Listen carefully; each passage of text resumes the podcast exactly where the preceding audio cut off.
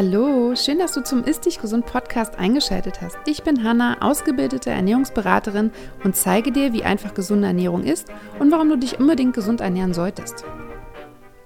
Herzlich willkommen zu einer neuen Folge. Schön, dass du wieder da bist. Ich freue mich wie immer, wenn du mir zuhörst. Heute geht es um das Thema Fructoseintoleranz. Auch das war ein Thema, nach dem ich schon sehr häufig gefragt wurde. Und gerade zum neuen Jahresstart habe ich nochmal eine Umfrage gemacht, welche Themen ihr hier im Podcast hören möchtet. Und die Fructoseintoleranz war eins, das sehr häufig genannt wurde und dementsprechend spreche ich heute darüber. Ich werde dir einen Einblick geben, was eigentlich bei einer Fructoseintoleranz im Körper passiert, warum viele Probleme mit der Fructose haben.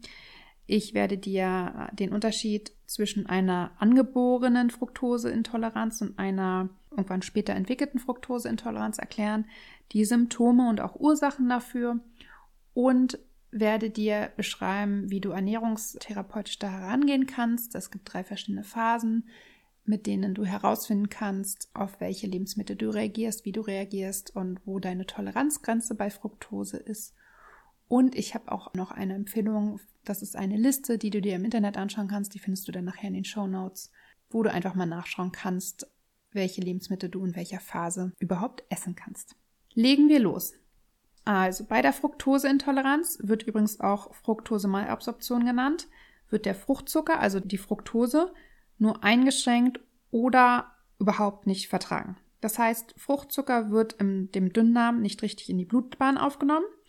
Er gelangt dadurch in den Dickdarm und wird dort von den Bakterien zersetzt. Dabei entstehen dann Gase, die oft zu irgendwie Bauchschmerzen oder den anderen Symptomen führen können. Fructose befindet sich nicht nur im Obst und Gemüse, sondern auch in vielen Lebensmitteln wie zum Beispiel Säfte oder Bier, Gemüse, Honig und Süßigkeiten. Die Forscher gehen aktuell davon aus, dass die Zahl der an Fructoseintoleranz Erkrankten noch weiter steigen wird, da Fructose auch als Süßungsmittel in immer mehr Fertigprodukten und Getränken auch zum Einsatz kommt. Es existiert, wie ich am Anfang auch schon gesagt habe, eine angeborene sowie eine erworbene Fructose-Malabsorption. Die erworbene Form kann im Laufe des Lebens oder auch durch eine spezielle Diät wieder verschwinden. Die angeborene bleibt. Kommen wir zur angeborenen Fructoseintoleranz. Sie tritt meist schon im Säuglingsalter auf. Dabei handelt es sich um einen angeborenen, potenziell lebensbedrohlichen Defekt des Fructosestoffwechsels. Schon geringe Mengen Fructose können bei den Betroffenen schwere gesundheitliche Probleme auslösen. Diese Form der Fructoseunverträglichkeit bleibt ein Leben lang bestehen und erfordert ebenfalls lebenslang eine spezielle Ernährungsform. Allerdings tritt diese Form der Fructoseintoleranz eher selten auf. Was sind jetzt Symptome einer Fructoseintoleranz? Also dazu gehören Blähungen, Durchfall, Bauchschmerzen, Bauchkrämpfe, Übelkeit, plötzlicher Stuhlgang, weicher Stuhl, Schleimhautauflagerungen auf dem Stuhl und auch Verstopfungen. Du siehst, auch da sind wieder Symptome, die auch für alles andere bei Darmproblemen sprechen können. Also wenn du dir nicht sicher bist, woher deine Symptome kommen, es kann halt wie immer alles sein, aber es kann halt wie gesagt auch eine Fructoseintoleranz sein. Was sind jetzt Ursachen für eine Fructoseintoleranz?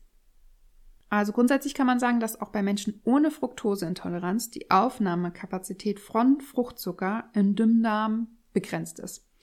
Normalerweise können wir so 35 bis 50 Gramm ohne Probleme essen.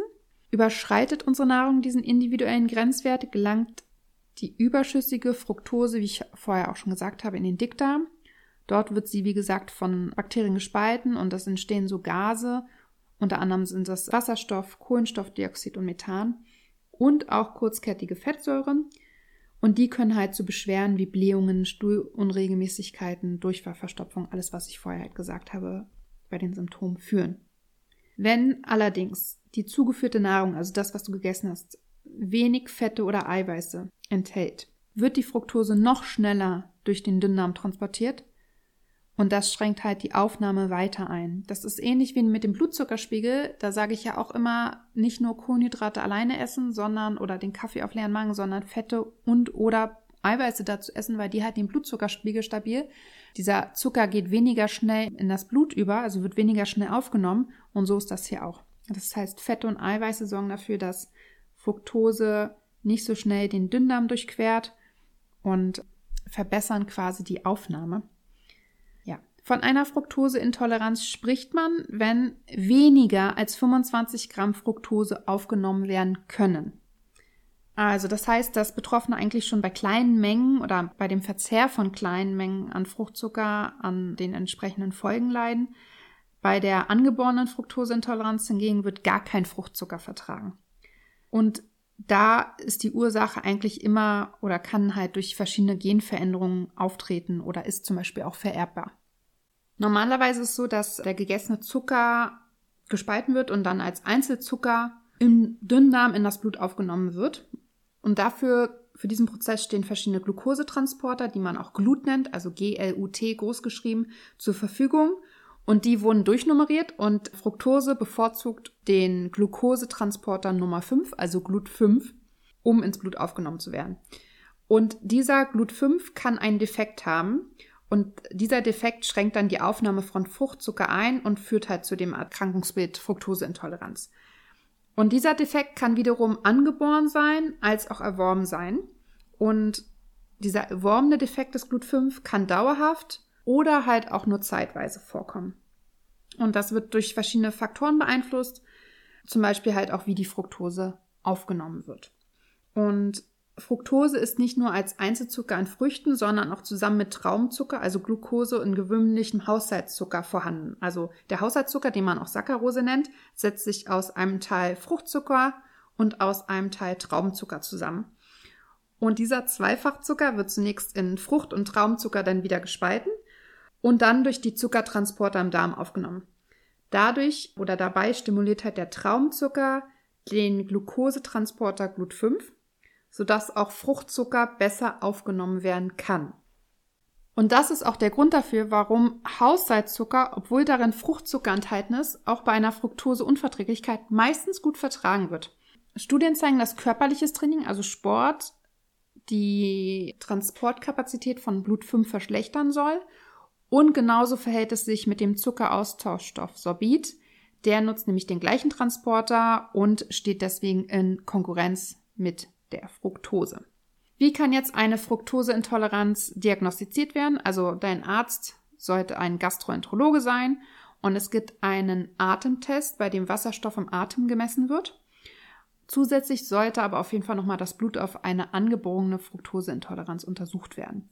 Das sind so die beiden Untersuchungsmerkmale. Und eine Fructoseintoleranz wird normalerweise auch, also wenn da ähm, Verdacht besteht, auch wirklich von vielen Ärzten mittlerweile gemacht. Ruft da einfach mal an in der Praxis, fragt euren Arzt oder lasst euch eine Überweisung geben zu einem Gastroenterologen, der macht das dann.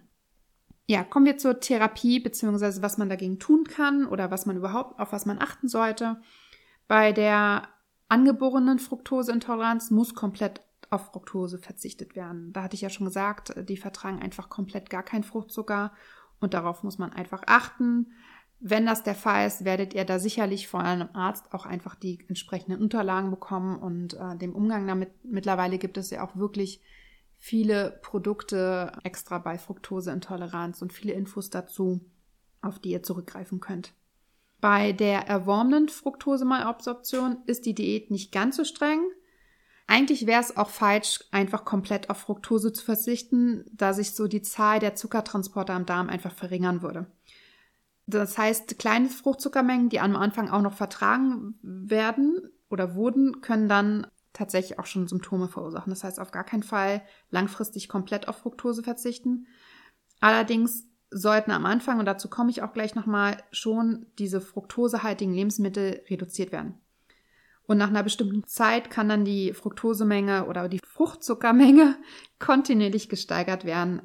Und es kann tatsächlich auch sein, wenn da einfach noch andere Faktoren eine Rolle spielen, dass die Symptome einfach irgendwann komplett verschwinden und wieder ganz normal Fructose gegessen werden kann. Also kommen wir zur Ernährungstherapie oder was, wie man dabei vorgehen kann. Also grundsätzlich, wie immer, empfehle ich, ein Ernährungstagebuch zu schreiben, wenn der Verdacht besteht. Das kann dir vielleicht die ersten Indizien geben, dass du wirklich auf Fruchtzucker reagierst. Und dann solltest du folgendermaßen vorgehen. Und zwar ist das in drei Phasen aufgeteilt. Es gibt die Karenzphase, die Testphase und die Dauerphase. Das sind die drei Phasen, die du durchlaufen solltest. Und wie gesagt, dabei solltest du wirklich achtsam deinem Körper gegenüber sein, wie ich es auch immer sage, wirklich schauen, was tut dir gut, was tut dir nicht gut, auf welche Lebensmittel reagierst du. Aus Erfahrung kann ich sagen, also meine Kunden, die unter einer Fructoseintoleranz leiden, reagieren alle unterschiedlich auf unterschiedliche Produkte. Also manche vertragen die Apfelsorte nicht, dafür aber andere Äpfel. Und das ist wirklich sehr, sehr unterschiedlich. Das heißt, da musst du wirklich für dich herausfinden, was für dich Lebensmittel sind, mit denen du gut klarkommst, mit denen du weniger gut klarkommst. Grundsätzlich ist so, dass die Karenzphase, also die erste Phase, zwei Wochen lang geht. Und das Ziel in dieser Phase ist, dass die Beschwerden einfach weitestgehend reduziert werden. Das heißt, die Phase dauert auch maximal zwei Wochen. In dieser Zeit solltest du komplett auf Fructose verzichten. Das ist jetzt, ich habe ja am Anfang gesagt, man sollte eigentlich nicht komplett auf Fructose verzichten, aber deswegen sage ich auch ganz klar, diese Phase geht, sollte nur zwei Wochen lang gehen. Für zwei Wochen ist das in Ordnung, länger sollte es nicht der Fall sein. Und ebenfalls solltest du darauf achten, dass du ballaststoffreiche Lebensmittel wie zum Beispiel Hülsenfrüchte, Kohl oder Vollkornprodukte einfach etwas meidest. Und ich habe ja am Anfang von einer Liste gesprochen. Den Link zu dieser Liste habe ich in die Shownotes getan. Da kannst du einfach schauen, welche Lebensmittel dann noch für dich in Frage kommen, auf welche beziehungsweise auf welche du verzichten solltest. Ich sage auch gleich nochmal was zu der Liste. Die empfinde ich als sehr, sehr gut und nutze sie sehr gerne. Und genau, aber bevor ich da nochmal genau was zu sage, kommen wir zur zweiten Phase und zwar der Testphase. Die geht ungefähr sechs Wochen. Und in dieser Phase sollst du dich einfach langsam wieder an Lebensmittel mit Fruchtzucker gewöhnen oder langsam daran gewöhnen, wieder diese Lebensmittel zu dir zu nehmen. Und da empfehle ich einfach kleine Mengen an Fruchtzucker aus den folgenden Lebensmitteln. Das wäre Avocado, Papaya, Honigmelone, Limette und Aprikose. Das sind so Früchte mit einem geringen Fructosegehalt und die sind meistens sehr gut für den Einstieg in der Testphase. Also, wie du siehst, sollte die Fructose im Idealfall aus Früchten stammen. Auf Zuckeralkohole sollte in der Phase auch noch komplett verzichtet werden. Und du solltest darauf achten, dass du deinen Eiweiß- und Fettgehalt der Nahrung etwas erhöhst. Das hatte ich ja am Anfang auch gesagt, dass einfach der Fruchtzucker dadurch nicht ganz so schnell den Dünndarm durchquert und dadurch eine Aufnahme verbessert wird und auch die Aufnahme von Fruchtzucker kann durch das gleichzeitige Einnehmen von Traumzucker im Darm erleichtert werden. Das hatte ich ja auch schon gesagt. Und deswegen macht es Sinn, sich in der Tabelle das Verhältnis von Fructose zu Glucose anzuschauen. Also du findest quasi in der Tabelle die einzelnen Lebensmittel, dann findest du, muss ich jetzt mal ganz kurz schauen, um es dir genauer zu erklären. Moment. Also du findest äh, das Lebensmittel, dann findest du eine Spalte mit KP, das nennt sich Karenzphase und jeweiligen Smileys darunter. Und anhand des Smileys siehst du, ob dieses Produkt für die Karenzphase geeignet ist oder nicht.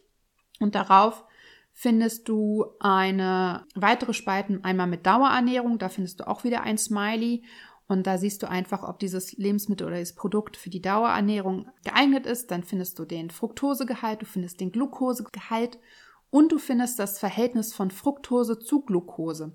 Und das Verhältnis von Fructose zu Glucose sollte kleiner gleich 1 sein. Und das bedeutet, dass dieses Lebensmittel sehr wahrscheinlich gut verträglich für dich ist, wenn du eine Fructoseintoleranz hast. Wenn es größer als 1 ist, zum Beispiel nicht. Also hier haben wir zum Beispiel die Acerola-Kirsche als erstes. Die hat ein Verhältnis von 1,2, ist also über 1, ist also nicht wirklich gut geeignet oder hat, ist halt über eins, ist vielleicht ein blödes Beispiel. Ähm, nehmen wir mal den Agavensirup, ja. Der hat ein Verhältnis von 4,5. Ja, also sehr hoch, ist also sehr wahrscheinlich nicht gut geeignet und du wirst sehr stark darauf reagieren. Während die Acerola-Kirsche, die hat 1,2 als Verhältnis oder der Ahornsirup, der hat eine 1 als Verhältnis, den wirst du sehr wahrscheinlich besser vertragen. So liest du die Tabelle. Und genau, also dieses Verhältnis von Fructose zu Glucose gibt dir also einen Anhaltspunkt für die Verträglichkeit. Wie schon gesagt, Glucose verbessert die Resorption der Fructose im Darm, wenn der Anteil des Fruchtzuckers nicht deutlich dem der Glucose überwiegt. Also der Wert sollte kleiner gleich 1 sein, dann ist die Wahrscheinlichkeit einer Toleranz höher. Ziel dieser Testphase ist es, ja einfach deine individuelle Toleranzgrenze der Fruchtzuckermenge herauszufinden. Das schaffst du halt, indem du die Fruchtzuckermengen langsam steigerst und beobachtest, wie dein Körper darauf reagiert. Dafür ist halt dieses Ernährungstagebuch super.